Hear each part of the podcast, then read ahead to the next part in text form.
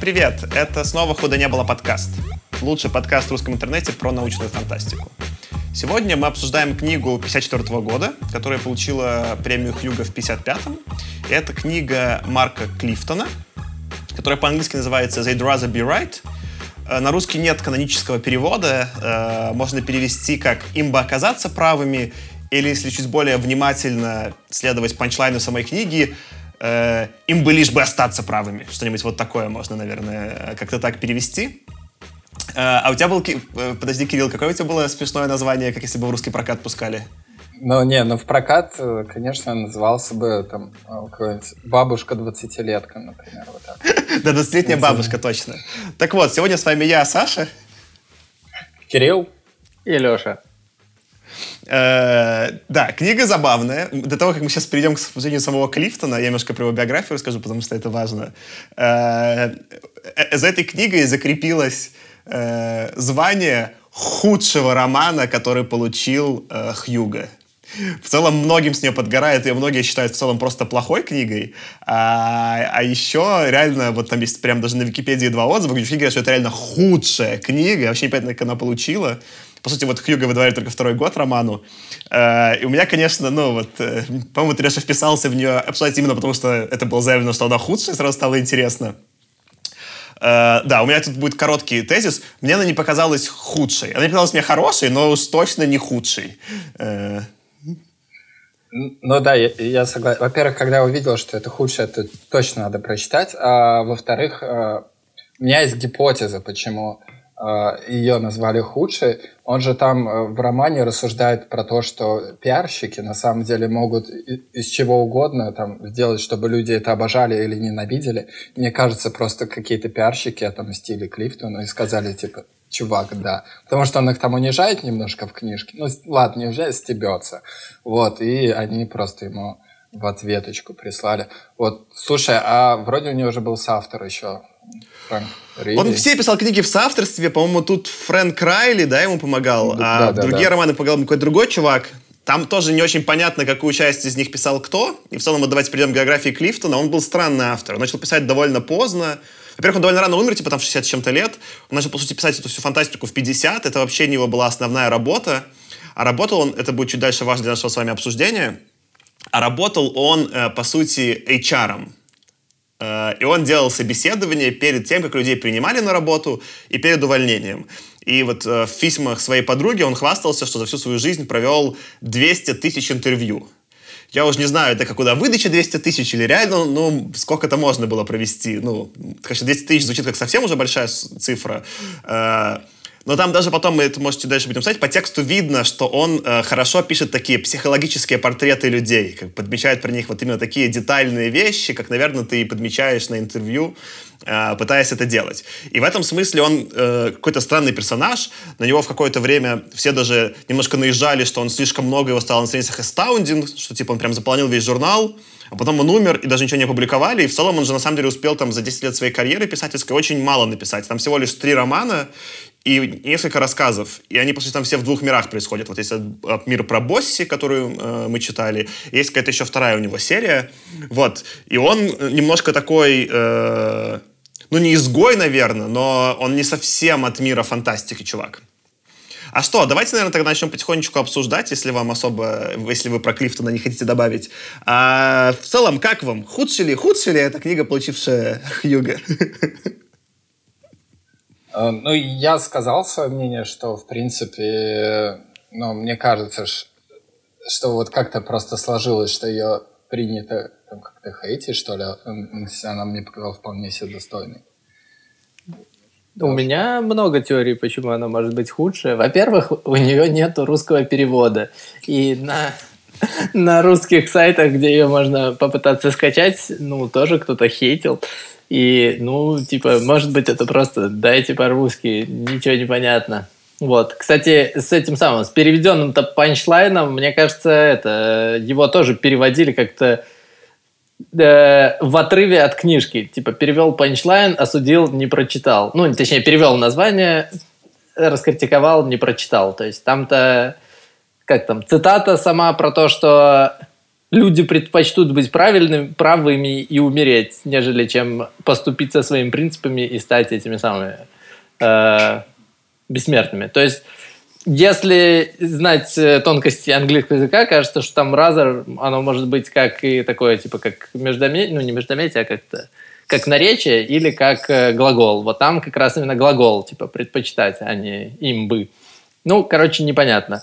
Но в целом мне тоже как бы не показалось, что она какая-то типа очень плохая, худшая. Может быть, она была худшая названа в 54 году, когда это был только второй год, когда выдавали Хьюга, и такие, это худшее. Но вот эти отзывы, где называют худшее, это современные, типа, из нулевых отзывы. Ну, типа, там, из а нашего времени. Но про русские отзывы там забавно, что они все как бы говорят вот это типа худшее, но это везде один и тот же отзыв, на самом деле, который просто скопипастили. Вот, а, но смотри, как бы для меня вообще хорошая научно-фантастическая книжка, это, во-первых, та, которая заставляет о чем-то задуматься, о каких-то идеях, и делает это не занудно. И для меня как бы вот тут они обе эти задачи покрыли. Мне было довольно весело читать, и идеи там были тоже вполне себе любопытно, ну, то, чтобы подумать. У меня вот. в этом смысле было скорее такое разочарование. Я когда думал, что она худ... ну, прочитал, что она худшая, я ожидал чего-то в духе я все знаю, как этот фильм называется, по-моему, The Room, да, вот этот, где mm. I didn't do it, что-то, ну, где этот вот э, Томми Вайзо орет на крыше. Ну, вот что-то такое, я ожидал, знаешь, культовое, что-то настолько mm. плохо, что уже хорошо. Она Духи просто... Невского, короче, да? Да-да, но она скорее просто никакой мне показалась, не особо, ну, вполне понятный для 50-х, очень типичный к тому, что там происходит. Э, и в этом смысле я даже немножко расстраивался, что она не настолько плоха. Она даже местами написана, например, не знаю, там лучше, чем Ближ. То есть там нет такой совсем дичи-дичи, где такой, типа, что происходит? Э, и у меня такое было немножечко легкое разочарование. А я хотел, Леша, просто твою мысль продолжить. Э, ты, собственно говоря, озвучил главный панчлайн, э, мысль, которую развивает автор, что э, это связано отчасти же вот с его деятельностью, да. Считается по его там биографии, что когда он делал все эти интервью, он все время, ну вот, принимая на работу, он все время слышал людей, как они ну вот, все разные и не видят своих косяков, да, не видят своих фильтров восприятия. И а он-то их наблюдал, и у него такое случилось как бы разочарование вообще в человечестве. И во многом вот это некое разочарование такое, есть же в, вот в этой главной мысли в книге, что люди настолько хотят чувствовать себя правыми, что вот и настолько им нравятся их идеи, что они сделают все возможное, чтобы от них не отказываться, э, и лучше даже умрут, чем откажутся от своих идей. Э, и, во-первых, мне кажется, что сама по себе мысль э, довольно интересная и очень сильно для меня пересекающаяся с терапией да, с, с психотерапией, потому что во многом, э, ну, я вот делаю еще другой подкаст, там был первый, ну, подкаст «Мемус решает», и там был э, первый сезон про психотерапию. И это, в общем, была часто рефрен именно психотерапевтов, которые ко мне приходили в подкаст, что люди очень любят свое мироощущение. И в целом, даже уже придя на терапию, заплатив деньги и как будто пытаясь работать над собой, да, делают все возможное, просто реально все возможное, чтобы, не дай бог, не измениться.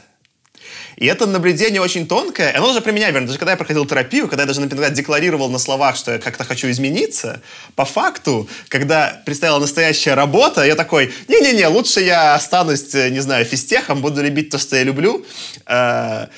И Э, в целом, вот там дальше он еще свой панчлайн развивает, он приводит такую метафору, что у людей как бы есть их восприятие, он приводит как такая типа сетка их убеждений, такой, ну, меш, как это, как э, ну, это английское слово, как, не знаю, ну, сетка, да, по сути, что ты, когда смотришь на что на мир, смотришь на него не как он есть, а через свою структуру восприятия, и пропускает он только то, что ты можешь увидеть.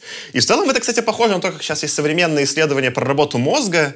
Э, например, э, было же такое про людей, которым зрение возвращают операциями в взрослом возрасте, они не видят объемные объекты.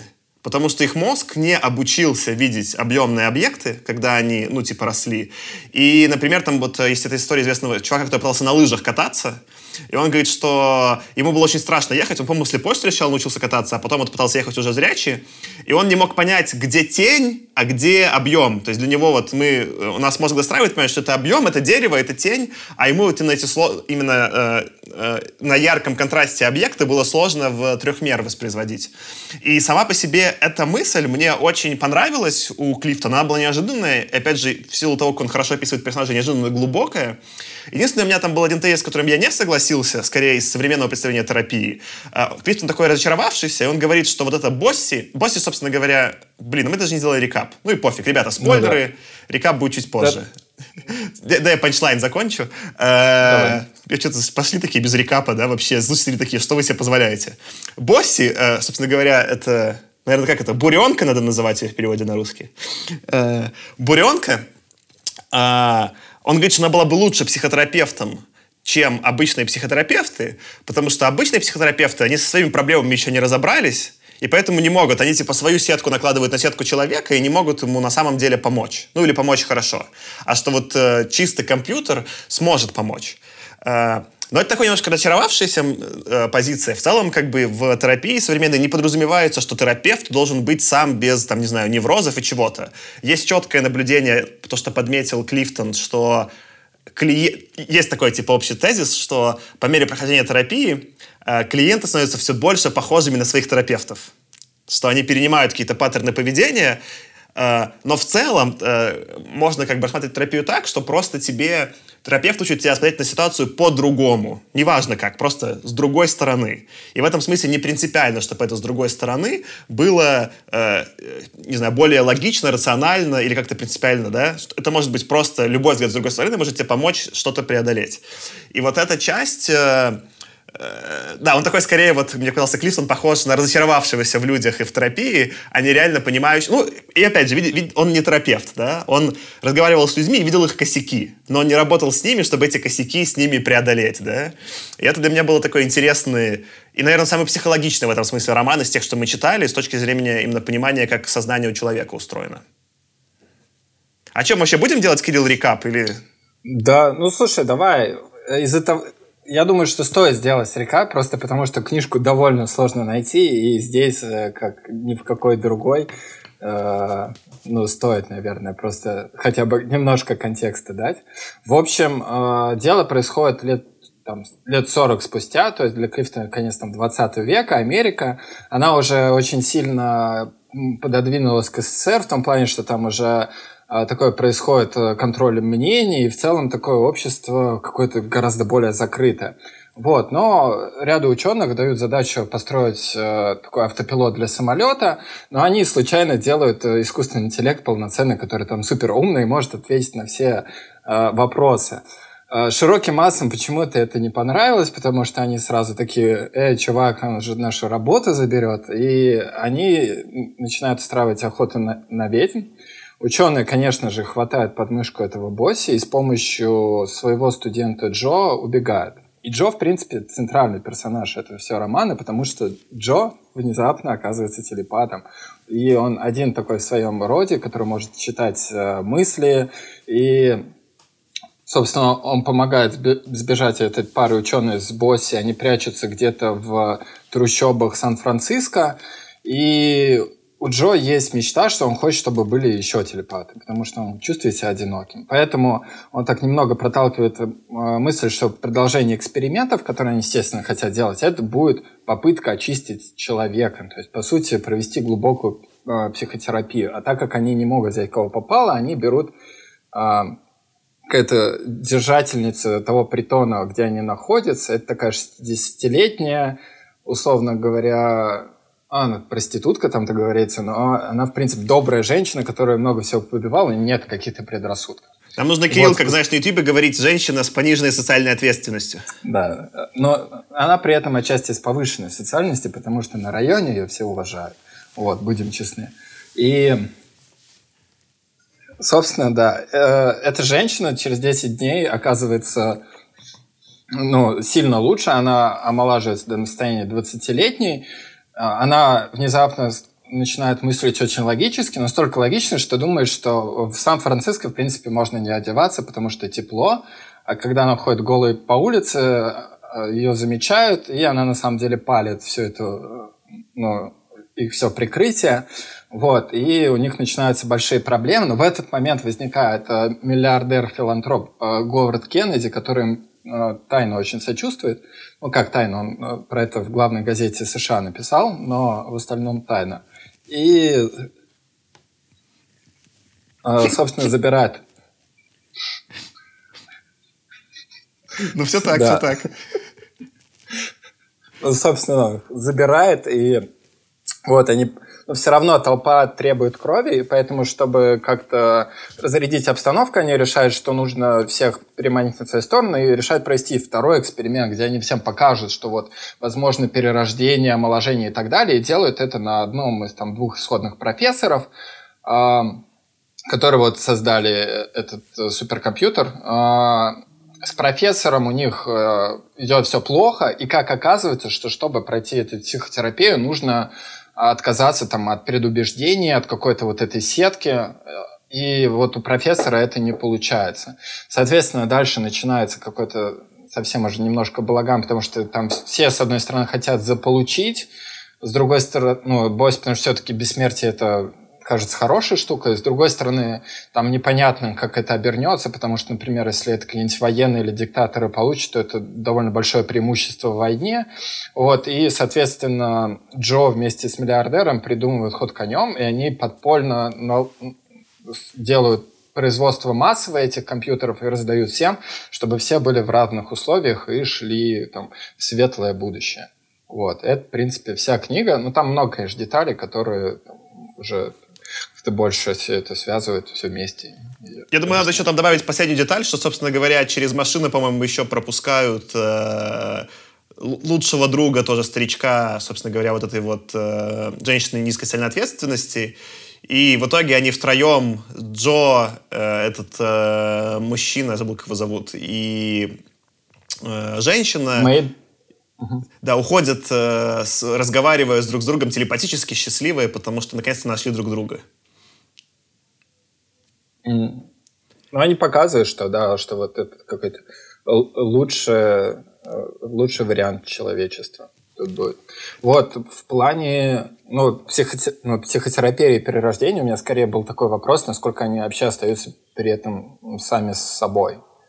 Вот, то есть а можно перед тем, как мы к этому вопросу перейдем, сейчас этот хороший, я хотел просто в твоем пересказе отметить, что для меня это был, кстати, вот ты когда рассказывал, что она пошла голая по улицам Сан-Франциско, ее прям в суд отправили, это была самая mm-hmm. плохо, плохо состарившаяся такая винтажная часть романа, потому что в целом-то Сан-Франциско и Калифорния сейчас наиболее свободный штат в Америке. И, скорее всего, там, по крайней мере, топлес точно можно было бы пройти, наверное, без последствий. Я не помню, где там как. Там в разных штатах по-разному, где-то, где особенно в, э, в более южных щемают за такое. Но там же была вся это движение типа free the nipples, типа... И, и эта часть такая, возможно, в либеральной Калифорнии бы и проскочила.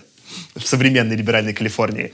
К твоему вопросу про что остается при изменении сознания – так э, этот вопрос, в принципе, к обычной терапии можно применить. Ты же, когда проходишь терапию, ты меняешься. И в этом смысле ты, как человек, который э, после терапии, человек, который до, не одинаковый. И ты просто заходишь в целом на такую интересную э, философскую э, дорожку, что связывает даже тебя просто как Кирилла из настоящего и Кирилла из будущего. Почему ты воспринимаешь, вот не знаю, там, себя сейчас с нами записывающего подкаст и себя, когда ты с нами записывал предыдущий эпизод, как одного человека? Что является связующим? Есть разные теории. Например, есть теория, что память но в целом память и в примере с э, вот этим изменением Босси, она оставалась, да, ты помнишь себя там, помнишь себя здесь. Может быть, просто такой ты знаешь, там, что это поступательный процесс, и ты отслеживаешь его каждый ну, шаг перехода, да. В принципе, в случае с этой машиной это тоже было верно, да. А, ну и так далее. То есть, учитывая, что она просто меняла свои убеждения, а, то в этом смысле это действительно просто какая-то такая, ну, доведенная до абсурда терапия, где она стала похожа на компьютер. И давайте, наверное, тогда, ну, там, в целом большая тема про компьютер, и нам, наверное, придется про это поговорить. Давайте вот я пытаюсь сейчас ее поднять. Мне кажется, это была одна из самых сильных частей романа с точки зрения того, как он угадал про нашу современность. Потому что вот то, что я вам описал, часть Э, что в терапии действительно становишься больше похож на своего терапевта, а она становилась... Э, она помню, как звали? Всех, всех имена позабывал. Они такие странные просто. Мейбл звали женщину. Мейбл, да. Э, Мейбл становилась все более похожа на компьютер. Ну, типа... И там это прям явно поговорено, что в этом смысле компьютер более ну, типа, умный, чем человек. И это даже такой, опять же, снова предвестник э, киберпанка, потому что, по сути, она не совсем прошла сингулярность, но в некотором смысле, чтобы стать лучше человеком, она стала киборгом. В том виде, что как минимум она стала через босси ну, забирать себе знания, да. И это mm-hmm. мне показалось в целом, ну, и сильной мыслью, и интересным э, таким вот именно разгоном. И потом будем читать дальше роман, который получил и Хьюго и Небюла, The Gateway, э, «Врата» Фредерика Пола. И там он начинается с того, что главный герой проходит психотерапию в будущем, и он проходит психотерапию у компьютера. И, э, и мне даже, когда я читал этот роман, типа, 70-х, это показалось в 70-е сильной идеей, да, а в 55-м сделать вообще предположение, что компьютер тебя терапизирует, это, это очень мощно и очень такой далекий взгляд вперед. Ну, та, там же еще интересно, что рассматривается модель э, как бы человека это типа бессмертный телепат, но который сам себе намыслил каких-то проблем. Ну, то есть вот по факту. И тебе просто надо пойти немножечко очиститься, да, и ты просто окажешься бессмертным телепатом, если ты откажешься от своих проблем. Ну, то есть вот не знаю, насколько эта модель вяжется с какими-то там современными или тогдашними представлениями о вот всей этой терапии, ну, но мне тоже это показалось достаточно занятным. И вот э, я тут скорее даже это не в терминах терапии какой-то, а вот именно в терминах смоделированного такого упрощенного человека, как типа просто супер крутой компьютер с багами. Ну, то, то есть босси, но с багами. И, и крутое такое, прям мощное.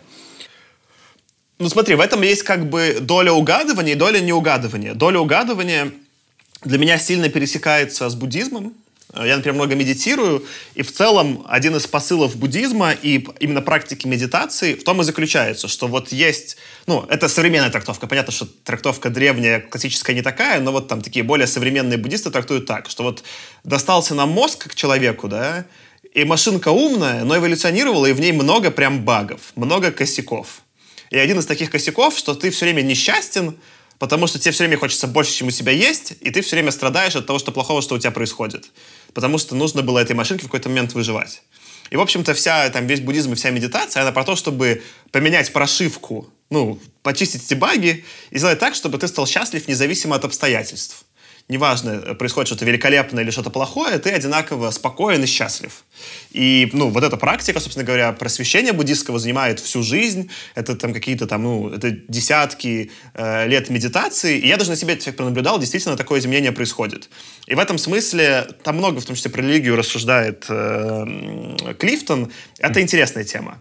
Но надо понимать контекст Клифтона. И тебя, Леша, это немножко про до записи это обсуждал, сейчас я наброшу, да, что Клифтон это пишет в 50-е, и это как раз-таки движ, когда все угорают по вот этому эсперству, парапсихологии, и вот это тогда еще не считается дичью. Это момент, когда зарождается дианетика, которая станет саентологией.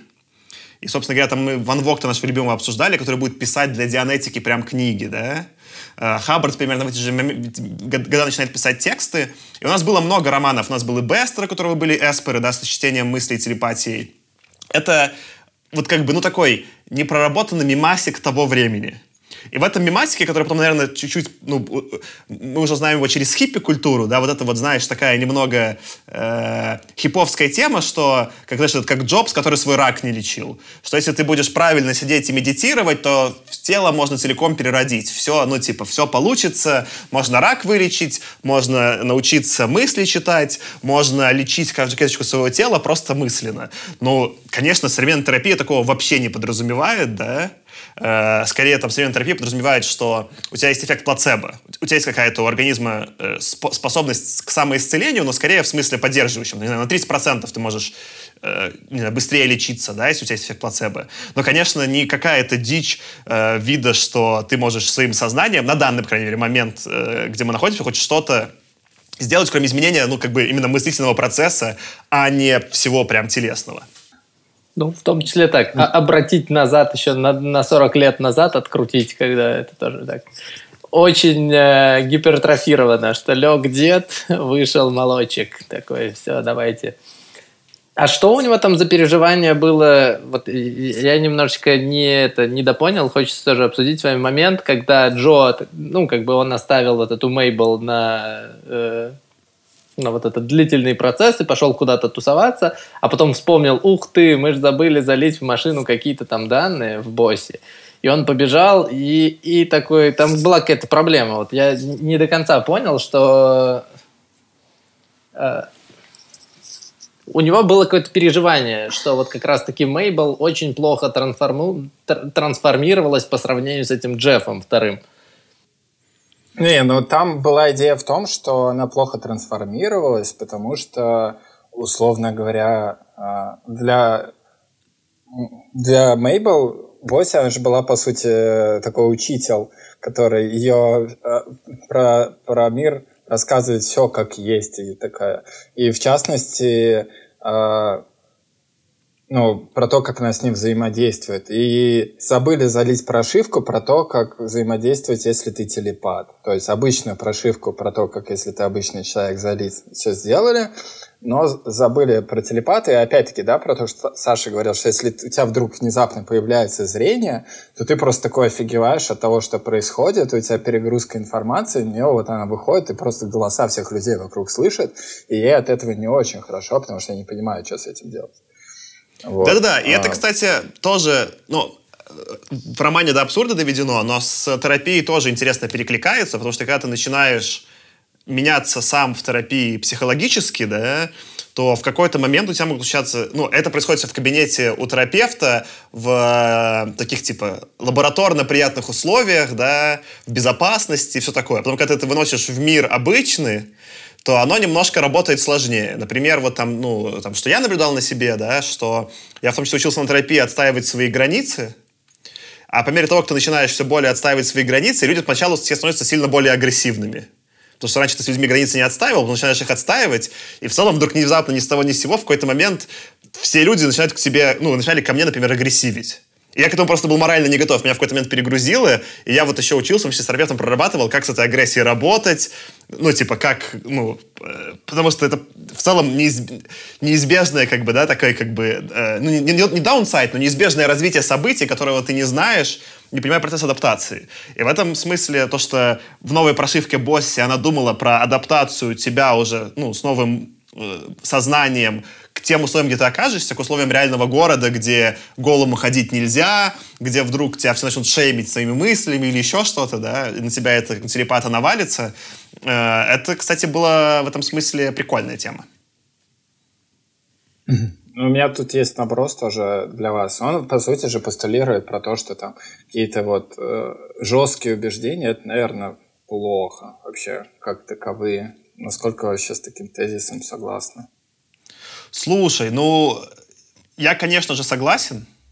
Ну, хотя бы в том смысле, что он красиво для меня опять-таки ложится. Знаешь, Кирилл, Кирилл, спасибо, что ты сделал подводку к философии науки. Ты еще не понимаешь этого, но это неизбежно. Э, в общем и целом, там он явно в какой-то момент, Клифтон проводит параллель э, и сравнивает науку с современной религией.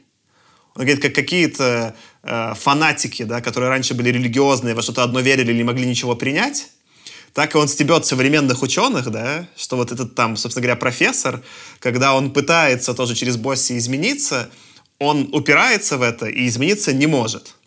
И э, в целом вот это вот как бы рассуждение про науку как новую религию, оно прикольное. И как и в там, других романах, которые мы до этого обсуждали, которые немножко цепляют философию науки, у Клифтона есть два прикольных наблюдения, опять же, до Э, всех современных философов науки, которых потом я вот объясня, обсуждал в подкасте. Первое — это был Кун, который рассуждал про теорию научных революций про то, что носителем современного вот знания научного является какая-то группа людей, и пока они условно не умрут и не появится следующая группа людей, да, парадигма не сменится. И он там рассуждает про этих ученых, которые вот в этом э, opinion контроле, да, в контроле мнений, они все там варятся в своей каше и не могут ничего нового придумать. Потому что другие ученые говорят, что надо верить вот в это. И они все слепо верят во что-то одно. А, а что еще более круто, что, э, ладно бы вот эта часть, ну, то есть это как бы Кун, это 60-е, это через 10 лет условно после э, Клифтона. А потом уже в 90-е был Феррайра, Фиера Бенд, тоже философ, которого я упоминал, философ науки, он рассуждал вообще про проблему монополизации науки. Что проблема не только в том, что есть, вот, грубо говоря, носители какой-то теории, пока не умрут, они не сменятся, что, а что в целом наука стала как современное бюрократическое государство, да, что в ней э, считается, что должна быть какая-то одна правильная теория, и к ней хотят прийти, к этой правильной теории. В итоге из этой монополизации э, эта бюрократическая машина начинает на самом деле уничтожать другие теории и бороться с ними. И получается такой типа вот opinion control сам по себе, потому что люди, как бы, не знаю, там уверовали в коллайдер и, не знаю, там в э, там, теорию, да, частиц. Вот. Э, ну и такой, в этом смысле такой Ферробент, он такой немножко анархист от науки, говорит, типа, что теорий должно быть много, они должны конкурировать. Ни одна теория целиком мир не описывает, должно быть много противоречивых теорий что, так, что это именно в этом крутость. А, и Клифтон это вот немножечко в э, романе цепляет, и для меня это была как бы мощная, мощная тема. А, и я нашел свою переписку. Вот, собственно говоря, э, первый эпизод подкаста «Мемус решает» был с Васей, психотерапевтом. Он немножечко занимается философией. И мы с ним обсуждали э, такую концепцию, что отчасти есть в философии скорее философии, ну вот э, старой философии познания, концепция этернализма, да, концепция такого, э, по сути, мира, который был, когда еще был Бог, да, что вот есть какой-то статичный мир, и если познать Бога, этот мир можно познать. И Вася меня стебал, что рационализм, что вот такая вот именно суровая научный подход, что все познаваемо, да, это довольно, ну, как бы детское философское воззрение в том смысле, что это подвид этернализма ну, в данном случае по определению Чапмана, такого современного философа. Э, если кратко, то вот я нашел две цитаты из нашей переписки, я пишу Васе. Это типа про то, что верить в законы природы примерно то же самое, что верить в Бога, на что Вася говорит, да, наверное, можно сказать, что это надежда на определенность. Что вот если ты веришь в такой суровый рационализм, что есть надежда на определенность, то это не так сильно отличается от просто христианской веры в Бога, и мне кажется, вот это очень сильно стебет э, Клифтон, показывая, что вот эти ученые, они как раз-таки такие. Они зацепили за одну свою идею и настолько в нее уверовали, что не могут уже никуда с нее слезть. Ну да, тут смотри, два момента. Во-первых, ну Гёдель вообще поспорит, да, что там все познаваемо, что есть вот эта теорема о неполноте, что, мол... Типа, Подожди, а Гёдель же был, нужно... скорее всего, он был до или после Клифтона? Когда, 30-е? Я думаю, что до, то есть это, да, начало века. У него есть э, вот эта теорема про то, что тебе, чтобы создать непротиворечивую полную систему, тебе нужно делать аксиомы. С другой стороны, доказательства Гёделя же тоже там на чем-то базируются, поэтому как бы тут немножко замкнутый круг и уловка 22. Но я просто скорее про другое, что ты там ученый, тебе же во что-то нужно верить. Верить в то, что... Ну, то есть, прикинь, вот тебе нужно сделать ставку на что-то. То есть ты говоришь, я вот буду типа два года что-то изучать, и потом у меня будет результат. Да, ну, условно говоря, да, там как э, э, ну, ладно, там в машинном обучении у меня, но есть какие-нибудь люди, которые лекарством от СПИДа занимаются. У них там, условно, цикл типа 10 лет. И тебе нужно же там, ну, условно говоря, сделать ставку на то, что вот это вот подход, он сработает. И ты узнаешь, на самом деле, сработает он или нет, там, типа, только через там, 10 лет, и тебе нужно верить в то, что вот ты вот это делаешь. Потому что у тебя по дороге будет миллион знаков, что это вообще неправильно, там что-то не сработало. А потом ты роешь, а на самом деле оно правильно, просто я не разобрался. Вот, и все-таки, знаешь, э, это как будто... Как наброс хороший, но вот у него немного было, как у Айн Рэнд, когда она просто такая с плеча рубится. И это вот, кстати, «Миллиардер» мне тоже немного похож был в плане на Айн Рэнд, про то, что он, он так очень абсолютными категориями говорил, вот хорошо, вот плохо. И вы знаете, где, где все правильно. Вот, у меня такое еще было. Но, но в этом смысле, возвращаясь именно к теории, к философии науки, да, э, я еще упоминал в предыдущих выпусках Лакатоса, который как раз-таки был, вот развивал идеи Куна, и он рассуждал про то, что тебе нужна для того, чтобы... Он вводил, типа, идею научной программы, по-моему. Что вам реально нужно о чем-то договориться, чтобы хоть что-то ресерчить чтобы что-то исследовать. И в этом смысле нормально, да, что на, когда, на коротком горизонте, ну или в случае длинном десятилетнем, да, тебе нужно как группе людей о чем-то договориться, чтобы двигаться дальше. А, и ты прав, что в романе есть какое-то суровое противоречие, в том смысле, что, с одной стороны, он рассказывает про это вот это вот мульти, какой-то, как это, мультиточки зрения мышления, забыл, как, как это по-английски называется, да? Multi-values. Multi-values, multi, даже не знаю, как это, множественное мышление, да, он предлагает. Но реально после этой э, психотерапии боссы становятся какими-то очень однобокими, немножко такими, не то чтобы там какое-то... Там есть какая-то вот эта странная, недожатая тема, и, а мне, опять же, она, кажется, возвращается вот к этой наблюдениям самого э, Клифтона на приеме на работу. Что, мне кажется, более тут интересным для обсуждения, вот это хотя бы, что я себе выписал, это, возможно, то, почему он все-таки стал, его считают худшим романом, да. Очевидно, что Клифтон не э, автор от истеблишмента научной фантастики. Он скорее случайно павший в научную фантастику. Э, и в этом смысле, там даже была вот, когда, собственно говоря, они потом идут, по-моему, по городу, э, он описывает, что все хотели машину, Босси, и все считали себя лучшими пятью процентами ну, типа, что они те самые 5 лучших процентов, которым нужно, чтобы боссе досталось. Так, там, не знаю, условно думали агрономы, которые растят зерно, там ученые, которые что-то там занимаются наукой, ну, все, в общем, вся, любая группа людей думала, что они лучшие. И там явно прямой степ, что также себя считал лучшим писатель-научный фантаст, который очень переживал, что его читатели, да, там никто не отдупляет. И в этот же момент, вот именно 50-е, когда в Америке, да, это жесткая вера в то, что наука все победит, некая однобокость, что все можно объяснить. Фокус, э, научная фантастика как литература находится в гетто, да, вот тут случилось то, что говорят геттоизация, да, что это жанр, отделяющий всех других жанров, да, который читают еще подростки, которые мало чего догоняют, в, в большинстве своем покупая палп-журналы. И Клифтон прям это явно стебет. И в этом смысле, ну, такого прямого стеба вообще вс- всего контекста на тот момент научной фантастики ни у кого из других авторов не было. Они все из любви к этому жанру писали, да. И мне кажется, вот Клифтону еще за это прилетело, что он прям явно, явно такой, типа, пальцем тыкает в муравейник и говорит, ну вы, вы чего? Что, что вы тут по фантастике угорели? Э, боженька смотрит на всех. Э, ну, кстати, как-то вот в плане стебет там ну, так слабовато получалось, потому что на каждый степ у него в конце есть, ну ладно, ребята, вот на самом деле вот так. Ну, то есть он не, не оставляет вот это вот как бы всех наедине со своим пригоранием. Он такой, давай вот потушу. На самом деле там мамы разные нужны, мамы всякие важны. Вот это, знаешь, из разряда, когда про 5% кто же главный? Он говорит, наверное, все главные. И вот, ну, меня, вот это вот как раз-таки меня немножечко раздражало. Вот из того, что меня прямо боится человек. Это, наверное, тоже такая hr что вот невозможно оставить человека вот немножечко там простебанным. Не-не-не, вот ты как бы, извини, я сейчас тебя постебал, типа, я... Это, это все шутка. Ну, вот это вот э, ремарка в конце, закрывающая так шутка, вот, ну, меня немного напрягало всегда, что, ребята, все, была шутка, расслабились, дальше опять идем. Вот это вот странно было. Ну, это же прикольно было еще, что он с пиарщиками, они у него точно так же вели себя, когда это главный пиарщик-миллиардер, он такой хотел покритиковать, но потом, как там в тексте сказано, такой, он же вспоминал, что он public relations person, поэтому он такой становился котиком, который такой, ну, ребята, мы сейчас все разберемся. Ой, кстати, реально интересно, что он не от establishment, потому что про Кларка в конце детства мы обсуждали, что он вроде как, знаешь, в пику всех фантастов говорил, да?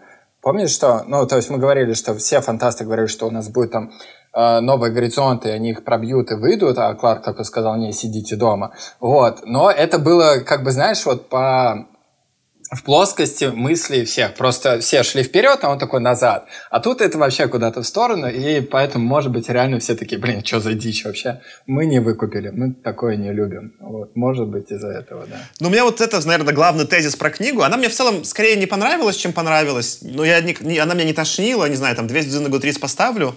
Э, мне просто показалось, он мне не показался каким-то особенным автором из 50-х.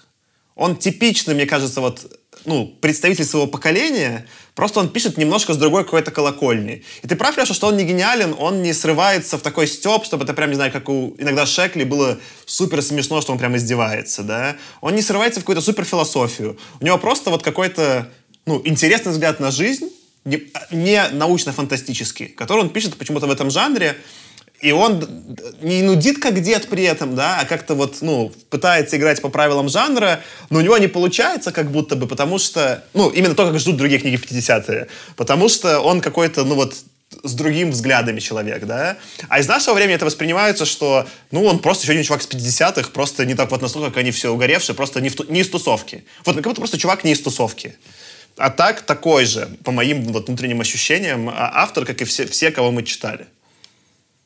Ну и, кстати, про ученых, которым не положено быть бессмертными, которые так сильно упираются в свой научный подход, он же там тоже очень хорошо сказал, что это типа все, эволюция так продумала, что а мы быть бессмертными, тогда и прогресс встанет. То есть он с одной стороны, как бы они слишком упертые, что тормозят прогресс, но давайте их почаще тогда это выпиливать, не делать их бессмертными, чтобы как бы все-таки они-то двигают прогресс, пока рождаются. Ну, вот это вот интересная тоже мысль.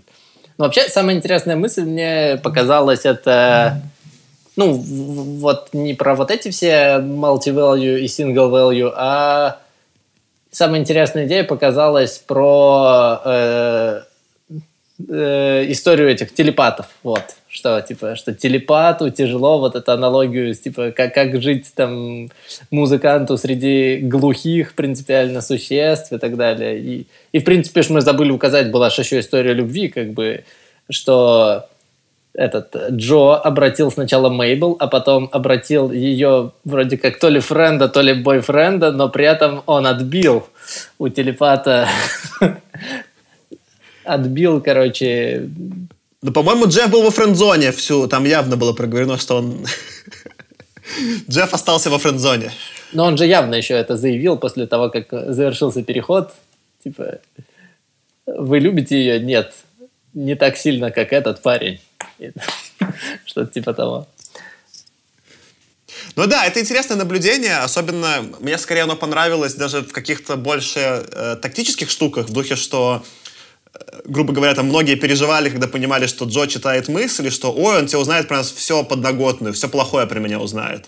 А Джо такой, типа, господи, я настолько уже на это говно насмотрелся, вот думаешь, ты меня удивишь? Именно ты меня удивишь, да? Что у него отношение изменилось вообще, там, не знаю, к стыду и к чему-то.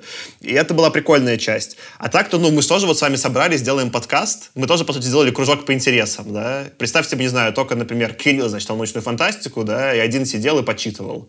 Но было бы более грустная ситуация, чем то, что мы можем все вместе почитать, еще и записать подкаст, нас еще послушают.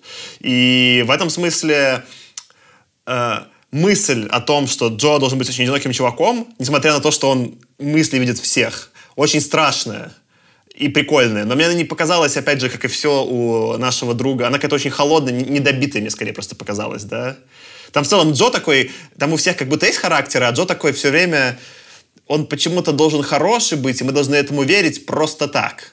Я так и не понял, почему. Но если бы на был, условно, какой-то современный фильм, Джо бы стал, мне кажется, суперзлодеем, а не супергероем. Он же прям, ну, типа, абьюзит власть, ни с кем не считается ради своих целей. Там не очень понятно, почему он вообще положительный персонаж. Ну, у меня, кстати, есть про это, условно, заход. Про то, что представь, что ты чувствуешь эмоции людей вокруг себя. Да? И, условно говоря, значит, когда ты берешь, ты маньяк, ну, представь, что там, э, там э, какой-нибудь Василий Петрович маньяк, да, и он ходил там и людей резал. Вот, а теперь представь, что он при этом испытывает боль, страх, эмоции и рады всех людей вокруг. Скорее всего, у него гораздо меньше э, мотивации, желания и так далее – идти и тыкать ножом людей вокруг, потому что если он будет тыкать их, то плохо будет и ему. Поэтому он, как телепат, который чувствует людей и читает мысли, у него есть очень сильное желание, чтобы людям вокруг тоже было хорошо. Слушай, вот. это сильная мысль. Я просто сравнивал с Джессикой Джонс, ну, сериалом с первым сезоном, где там у нее был э, суперзлодей против главный враг, типа Киллгрейв. И это был чувак, который mm-hmm. как раз-таки мог как телепат сознанием управлять. И там была такая интересная мысль, что он, он, ну, типа, был там маньяк-убийца, да, и что он, типа, таким вырос, потому что из-за того, что он был с детства телепат, ему никто ни в чем не отказывал. То есть, например, как Джо воспитывать? Если Джо все время читает твои мысли и все время тобой манипулирует, то ты такого ребенка не можешь воспитать, понимаешь, ни в каких ограничениях, потому что ему всегда все можно. Просто по определению.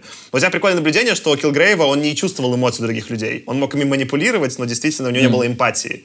А у Джо, учитывая, что у него была и эмпатия, и... Ну, просто, видишь, опять же, эта эмпатия, она не показана в романе явно. Он там так напрямую всем манипулирует, да, и там это очень так холодно, опять же, клиффонски описано, что я не почувствовал, что он не может сорваться в, в какой-то, ну, в чернуху.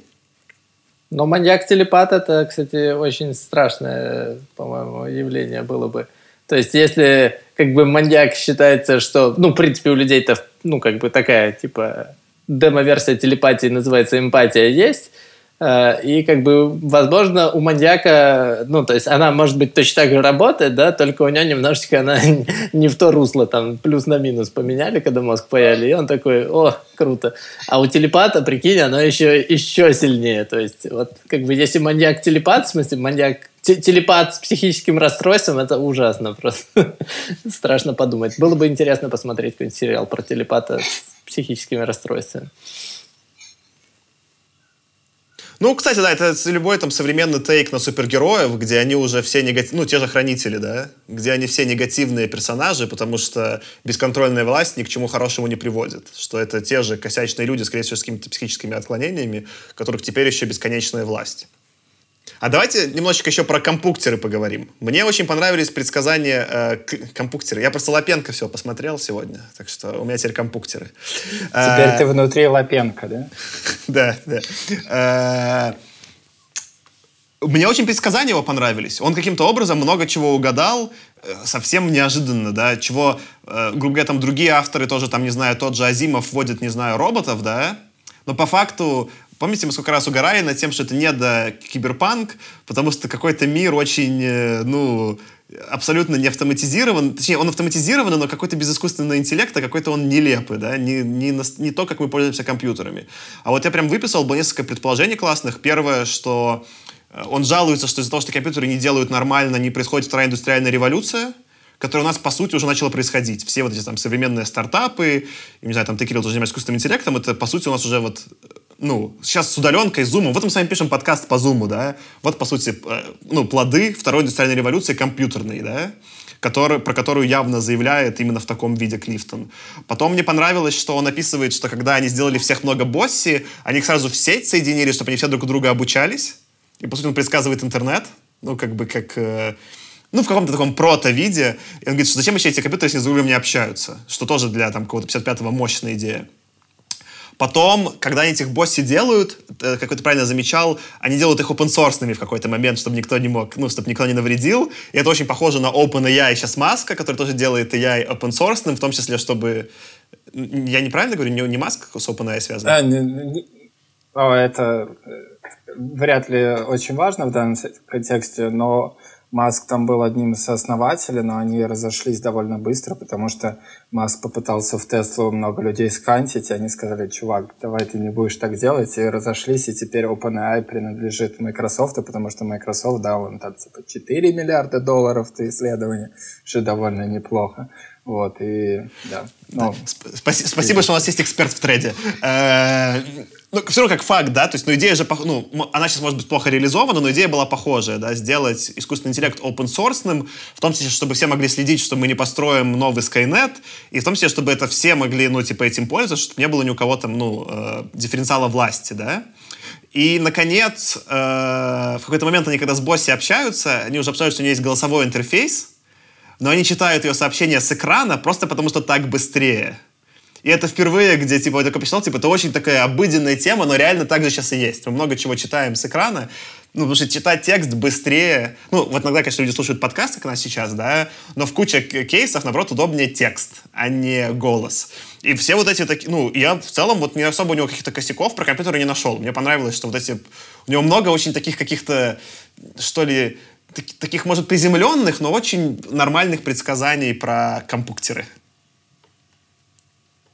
Ну, из крутых еще, что, видишь, э, он классно описал, что они начали с того, чтобы просто делали автопилот и сделали искусственный интеллект. И это в моем понимании, что у тебя гораздо чаще бывает, что ты решаешь какую-то конкретную задачу и приходишь к какому-то решению более общему, чем наоборот, что такое, сейчас мы построим искусственный интеллект, и после этого ты такой там очень странные вещи делаешь, скорее всего. А, кстати, уже обучают современные, Кирилл, нейросеточки на то, чтобы они видеоигры проходили? Ну, видеоигры-то, да, там это как раз такое большое направление, которое как раз OpenAI очень сильно а, делает, просто потому что, чтобы нормально обучить агента, который в игры играет, тебе нужны вычислительные ресурсы, и мало у кого есть, скажем, там 5000 э, видеокарт, которые они могут в течение полугода просто запускать безостановочно. Вот. Э, поэтому, да. Я тут просто недавно играл у друга в Microsoft Flight Simulator. У него с этим, с, э, как это, со штурвалом, штурвалом. всеми там штуками. Ну, в общем, у него огромный такой, типа, монитор такой, который полукругом, очень длинный, не знаю, такой, ну, типа не 16 к 9, а такой еще более вытянутый. Mm. Вот, и я там, ну, не с первой попытки вообще взлетел, и не с первой сел, сколько я разбил самолетов, это очень непростая задача, да. Я подумал, что в этом-то смысле как раз-таки сделать, да, автопилот для самолета, э, это нормаль, нормально. А там, кстати, во flight симуляторе когда ты разбиваешь самолет, они тебе накидывают там, типа, газетные такие вырезки в конце, такие, типа, там-то, там-то. Нет, это тебе просто game over показывают, там не про это, она прям реально симулятор. Э, ну да, было бы смешно.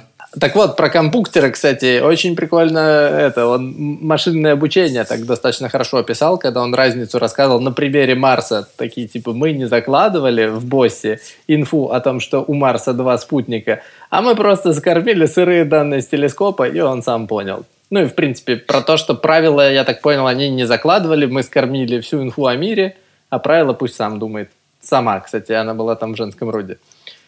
Босси, да. Mm тоже так интересно, чем-то перекликает, ну не чем-то, а так достаточно плотно перекликается с, с теплым ламповым машинным обучением. Хотя там понятное дело, что все равно все данные допиливаются напильником, нормализуются и так далее, но вот в идеальном мире прям сырье заливаем, и пусть сама поймет все.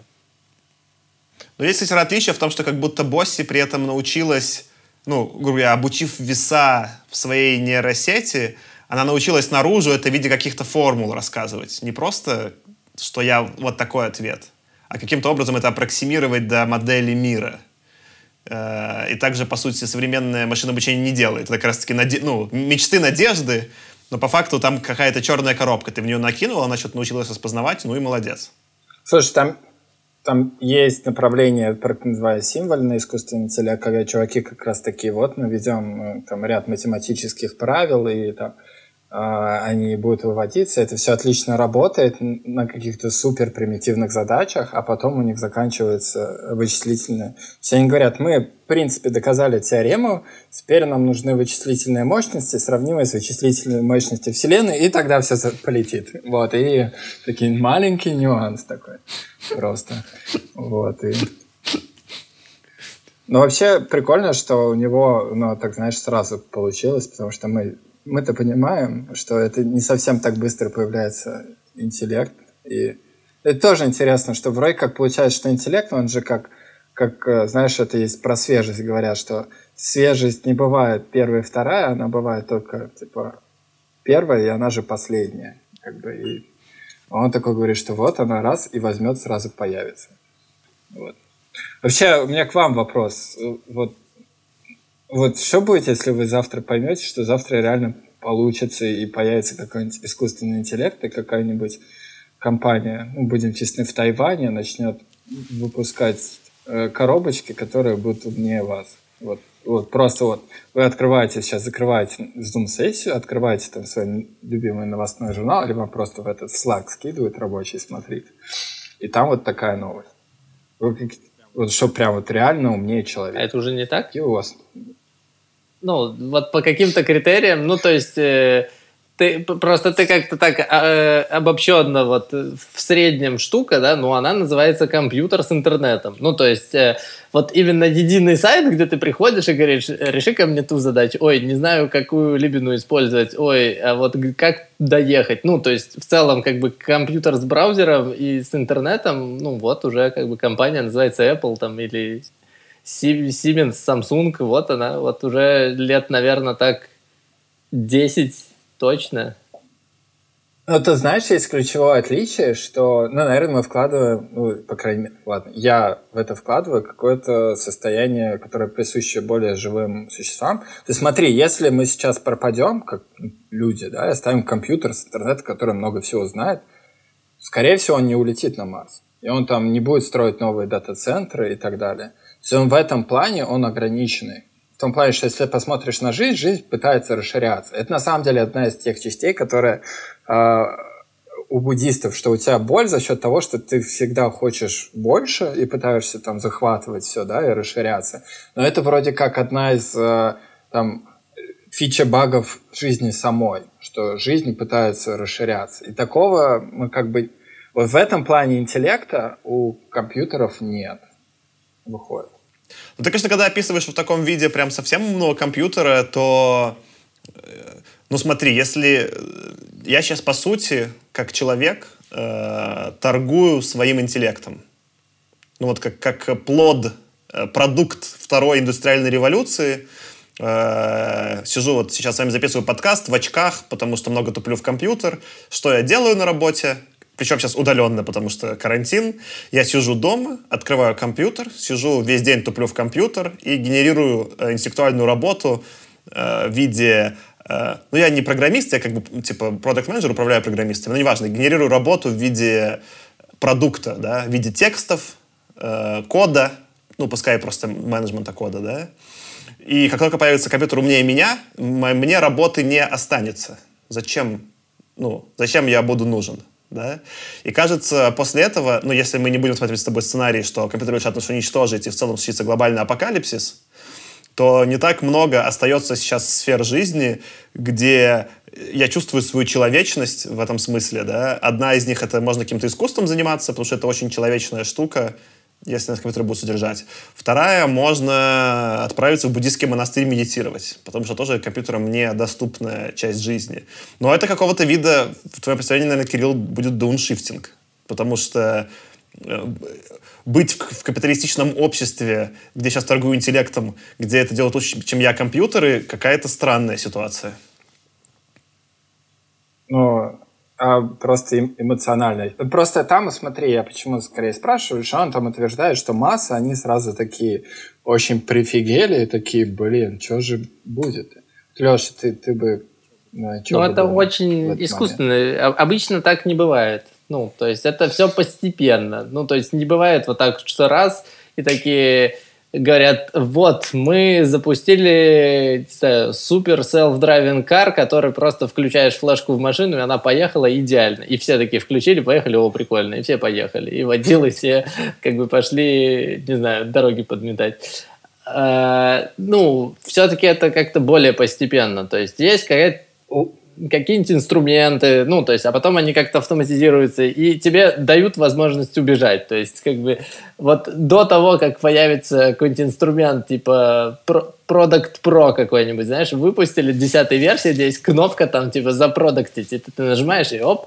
То есть, ты, наверное, сначала увидишь первую версию, вторую, то есть, ты как-то с ней наладишь, ну, а потом, ну, ты, не знаю, просто переквалифицируешься в сейлза, который хорошо продает решение Product Pro.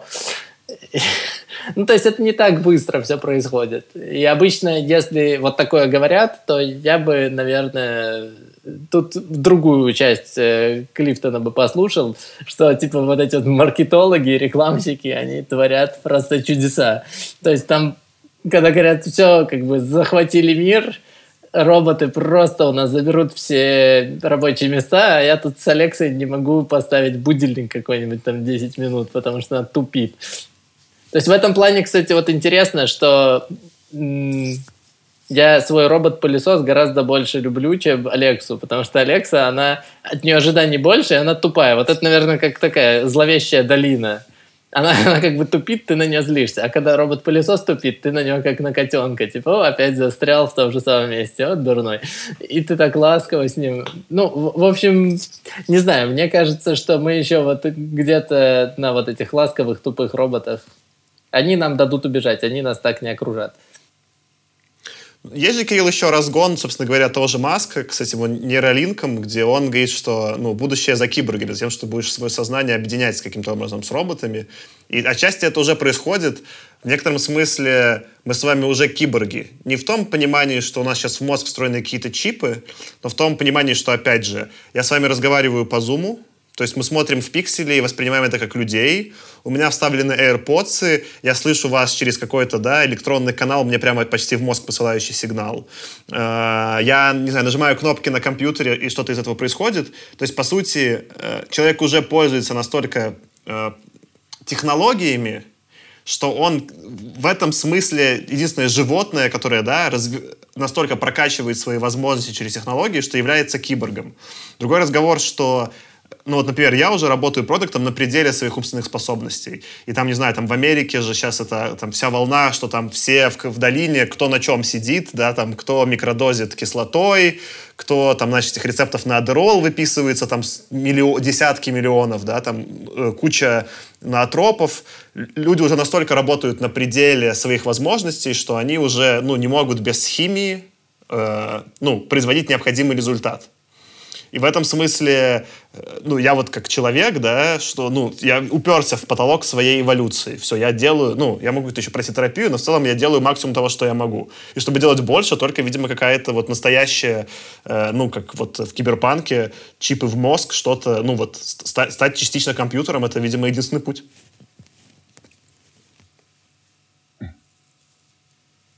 Ну, это, в принципе, ну, хороший взгляд грамотный. Потому что сейчас же новый тренд начинается, что биотех всех победит. Вот это э, следующий этап нашей, знаешь, волны хайпа после машинного интеллекта. Следующий пузырь биотех. Главное, чтобы не Таранос всех победил, да? Ну, да. Ну, им, чтобы победить, нужно имя будет поменять, как минимум. Потому что про тот уже что-то знаю. Вот. И знаешь, что я еще подумал, ну, если немного отвлечься на следующую тему, что он же там залечивает как раз про вот это single values и multiple values, и я вспомнил эту картинку про то, как стебались женщин, которые такие говорят, ну, ты по-своему права, у тебя своя правда, вот, и все, блин, ну, блин, есть же факты, правда одна, а вот как раз это получается, что разносит, говорит, что все зависит от контекста, ребята. Вот. Что ну и, конечно же, он прав. Ну, в смысле, на философском уровне, ну, женщины, понятно, что стебут, потому что иногда там, когда, не знаю, кто-нибудь топит, что Земля плоская, в какой-нибудь совсем, знаешь, какое-то абсурдное наблюдение, ты понимаешь, что это глупо. Э, но в целом это нормально, что все теории противоречивы. И на самом деле, если так задумаетесь, мы же сами вполне себе, ну, это то, с чем мозг ему пофиг, он легко работает, да. Приходя, например, на работу, Кирилл, занимаясь машинным обучением, ты ведешь себя, например, совсем одним образом. Потом, когда сидишь, не знаю, в кино смотришь фильм и наслаждаешься, ну, типа, отдаешься эмоциям персонажа, делая вид, что это все на самом деле происходит, ты уже веришь в другой набор убеждений. И мозг, он все время тебя, ну, у него там точно противоречивая картинка, э, и он просто какие-то разные режимы включает, калейдоскоп такой, ну, примерно там что-то с чем-то сходится.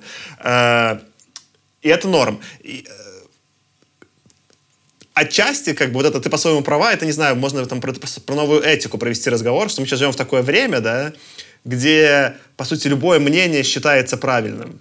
То есть, грубо говоря, что, не знаю, если маятник в одну сторону качнется, вот этот single value, да, когда правильно mm-hmm. жить только, не знаю, по протестантской этике, то это, ну или там, не знаю, по сталинской, да, ну, как бы такой этике, да, ну, нет никакого свободы для людей, чтобы что-то развивалось.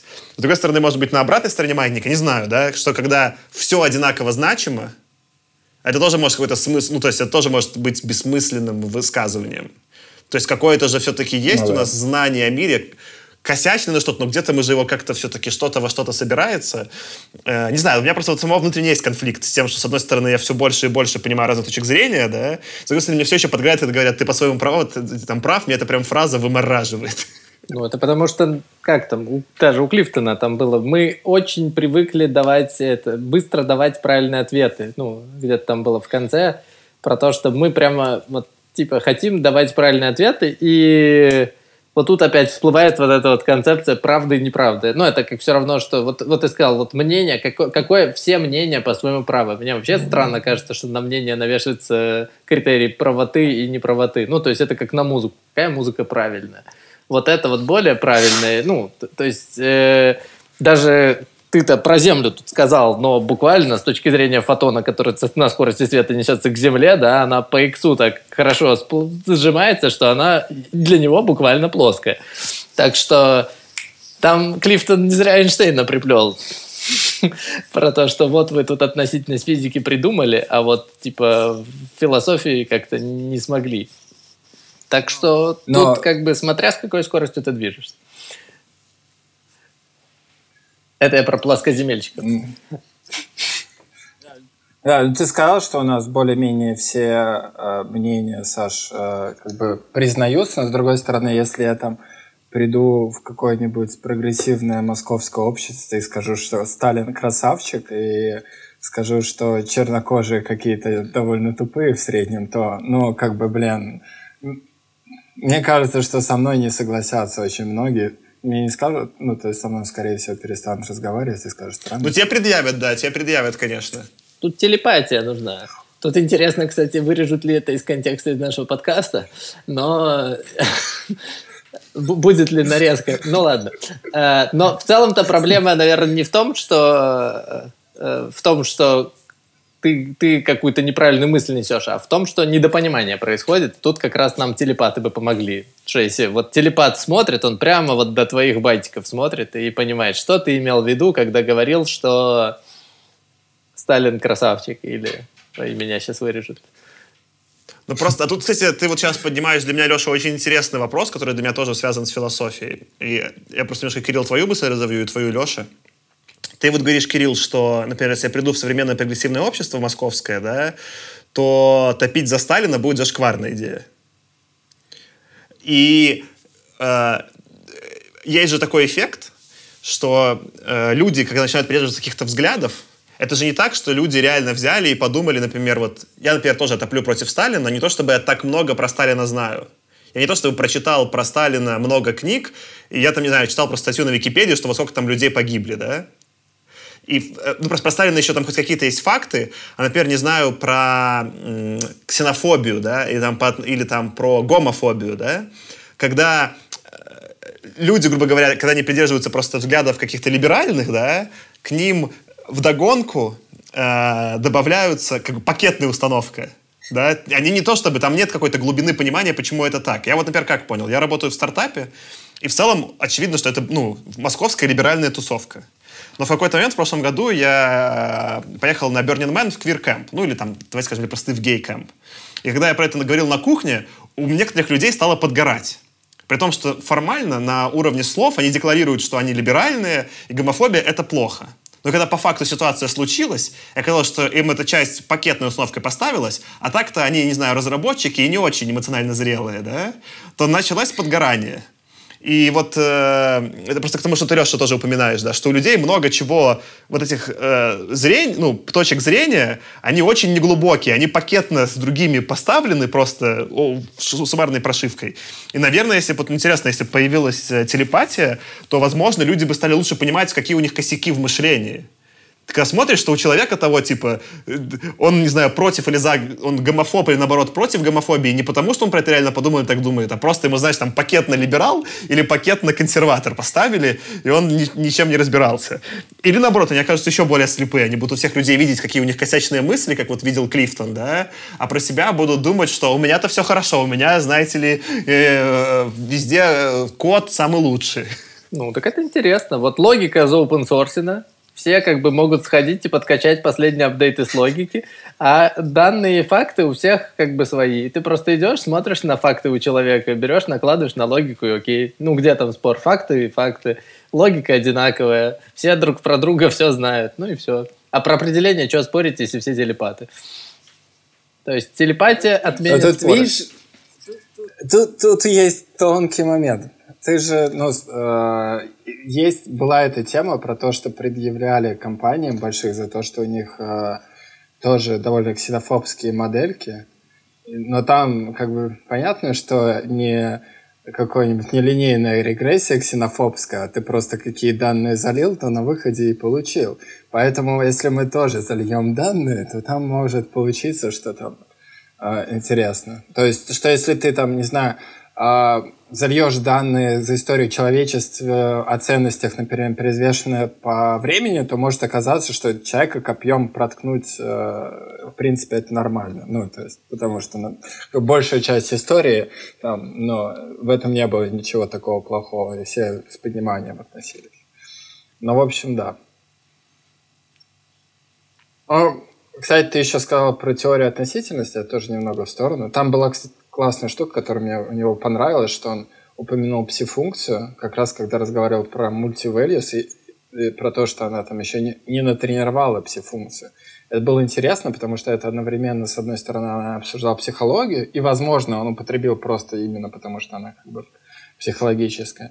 Но, может быть, он все-таки и про квантмех что-то почитал. Потому что вы заметили это? Ну, у него, мне показалось, это multi-values, это прямая отсылка к Вантмеху. Ну, то есть, вроде как он такой, мне показалось, прям сильно вдохновленный, там, не знаю, Бором Гейзенберг, Шрёдингером Гейзенбергом, по моим ощущениям. Потому что это очень похоже на такую, знаешь, типа, любительскую трактовку квантовой механики. Но я тоже задумался, это он нарочно или так получилось? И мне сложно было понять. Ну, а я увидел, кстати, другое. Я-то как раз-таки думал, вот когда-то с тобой, Саша, беседовали по поводу разных подходов к познанию, там, научное познание, там, еще какое-то. Я думал, он именно к этому клонит, что вот есть как бы научное познание, которое все считают нормальным, да, а все остальное, ну, все остальное это так, короче, как будто бы от лукавого и, кстати, вот поэтому я подумал, возможно, у многих ты бомбануло приверженцев научной фантастики, потому что они такие, как же, как же, нам опять начали приплетать что-то против нашей, типа, строгой, классной доказанной науки. Вот. Я, я подумал, что он в эту сторону клонит. А может и квантмех, кто mm-hmm. его знает. Ну, слушай, мне показалось тоже, как, наверное, Касаши, что это было формата, что он принципе, в курсе, про что это примерно, но как бы в детали не погружался. То есть, если бы был э, YouTube на тот момент, я бы сказал, что он просто видосики посмотрел на YouTube про а, там, ребят и вот и написал книжку про это. Меня, кстати, всю книжку очень mm. сильно напрягало. Вот вы тут сказали, что opinion control вы из этого считали такой типа как антиутопичный орган по э, ревизии mm. всех вот этих вот истин. А я начал в середине сомневаться, это, это действительно антиутопичный какой-то орган государственный, или это в целом такой, типа opinion control, это как там, этот, центр исследования общественного мнения. Я вот и не понял. Не, ну там он же, смотри, в принципе, такая трактовка могла бы быть, но там только был нюанс, что он когда рассказывал про универ, он же сказал, что там все так с радостью схватились за это, потому что это единственное место, где можно было сказать 2 плюс 2 равно 4 и не оглядываться на то, что тебе кто-то там это. Поэтому все-таки я думаю, что антиутопия. Вот. Но параллель в целом и opinion control я бы перевел, на самом деле так. Если бы на русский переводить, opinion control был бы в целом. Ну, в принципе, ну, так и есть. Вот это точно надо будет вырезать, Леша. Как бы. Мы все опустим в, в эфир. У нас нет, знаешь, типа это YouTube-версии и эфирной. Худо не было. Ну, класс. Кажется, отлично обсудили. Давайте, наверное, какие-то пытаемся итоги подвести как, и, и как-то сформулировать мысли. Давайте ну, я давай начну. Я на... Нет, давай, я, Кирилл, хочу начать, извини, э, чтобы не быть последним. Э, это была для меня странная книга, не, не самая худшая. Э, опять же, вот я, я ждал, что по ней будет интересное обсуждение, потому что там были затронуты все темы, которые мы любим, и мне нравится, вот какой у нас эпизод получился. Он более такой широкий, вот именно «Потрещать на кухне», да, там он много сделал набросов интересных. Я, наверное, хочу две вещи отметить, которые я за эпизод не отметил про эту книжку. Первое, что, что прикольно в ней, очень классно описан Сан-Франциско. И там описаны места, где я был, и они узнаваемые. Там есть и трамвайчик, и этот Тендерлойн, район, где сейчас все ширяются, типа, Герычем, и валяются бомжи на улице. И он тоже его как очень стрёмный район. И, по-моему, по Тендерлойну игра, гуляла голая Мейбл, я уже не помню, и к Маркет-стрит шла. И, и, и все улицы настоящие, и Сан-Франциско, прям реально и сейчас такой странный город. Как бы казалось бы, что это странно, потому что он так хорошо описал, видно, что эта книжка такая немножко в 50-х написанная, да.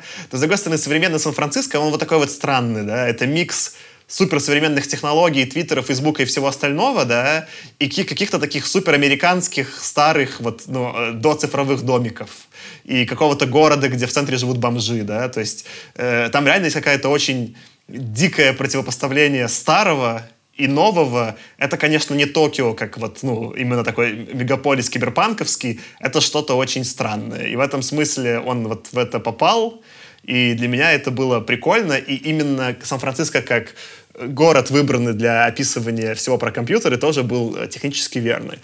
А заключительная мысль, что там, собственно говоря, Клифтон, у него была непростая судьба. Он, э, по-моему, воспитывался в детском доме, у него не было семьи. И э, в целом, я не знаю, там на Википедии не так ничего не сказано, там были ли у него жены или не были, но умер он известно, что в конце он был затворником и умер один в одиночестве, э, и узнали это вообще из переписки через несколько дней. И вот, мне кажется, это тяжелая судьба, где он сразу был несколько, знаешь, оторван от людей, и в конце снова от них оторвался, она видна в романе. Он такой вот, он, наверное, аутсайдер даже не только что в мире научной фантастики, как, э, как автор сразу туда пришедший, да, но он и аутсайдер эмоционально. Он очень делает тонкие наблюдения про людей, но как-то очень с одной стороны, грустно, он не чувствует себя к ним принадлежными, и с другой стороны, вот без э, какого-то вовлечения эмоционального с ними.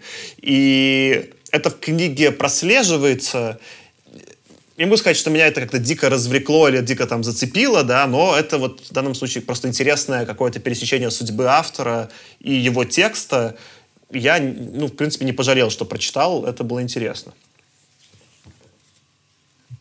А, для меня это тоже была достаточно интересная книжка. В том духе, что для меня это было как будто, знаете, такая... Если бы «Флатляндия» была написана в духе Pulp Fiction — то примерно вот так бы она мысли и доносила. Вот. И второе, что у нас как давно была а, как, э, рубрика интеграции из будущего. Здесь а, я бы хотел отметить реальную компанию, а, которую я очень ценю и люблю, называется «Реплика», которая на самом деле уже делает а, реально искусственный интеллект, который а, занимается психотерапией, вот, наверное, не настолько э, хорошо, как Босси, и люди вроде пока не омолаживались на 40 лет, но все еще а, очень хорошая. Вот, так что тема важная. Ну, мне книжка двоякое впечатление оставила. Идеи интересные. Э, формат написания как-то он так скачет, как мне показалось. Э, по крайней мере, вот всякие э, коммерческие штуки там очень живенько описаны, вот эти вот рекламки, прямо читаешь и радуешься. А другие вещи, ну, кажется, можно было бы немножко получше. И немножко расстроило, что она такая, типа, бесконфликтная, прям, ну, от слова совсем. То есть и все жили долго и счастливо, причем на протяжении всей книжки. вот это меня немножечко огорчило. А так, в принципе, прикольно. Мне так, ну, расстроился, что не увидел вот этого вот э, отборного патентованного отстоя, которого можно захейтить и сказать, просто протащили на СМС-голосовании в 53 году. Вот. Это расстроило. В 55-м. А, ну да, в 55-м. Э, класс, э, отличная концовка. Э, напомню, что это был «Худо не было» подкаст. Мы выходим каждую неделю, вроде бы по вторникам. Э, можете нам поставить звездочки, лайки, написать отзыв, тогда нас больше людей услышат. Или можете ссылочку на эпизод пошарить с друзьями, чтобы они послушали и узнали все-таки, э, как Буренка стала великим суперкомпьютером. С вами сегодня был я, Саша. Кирилл. И Леша. Пока.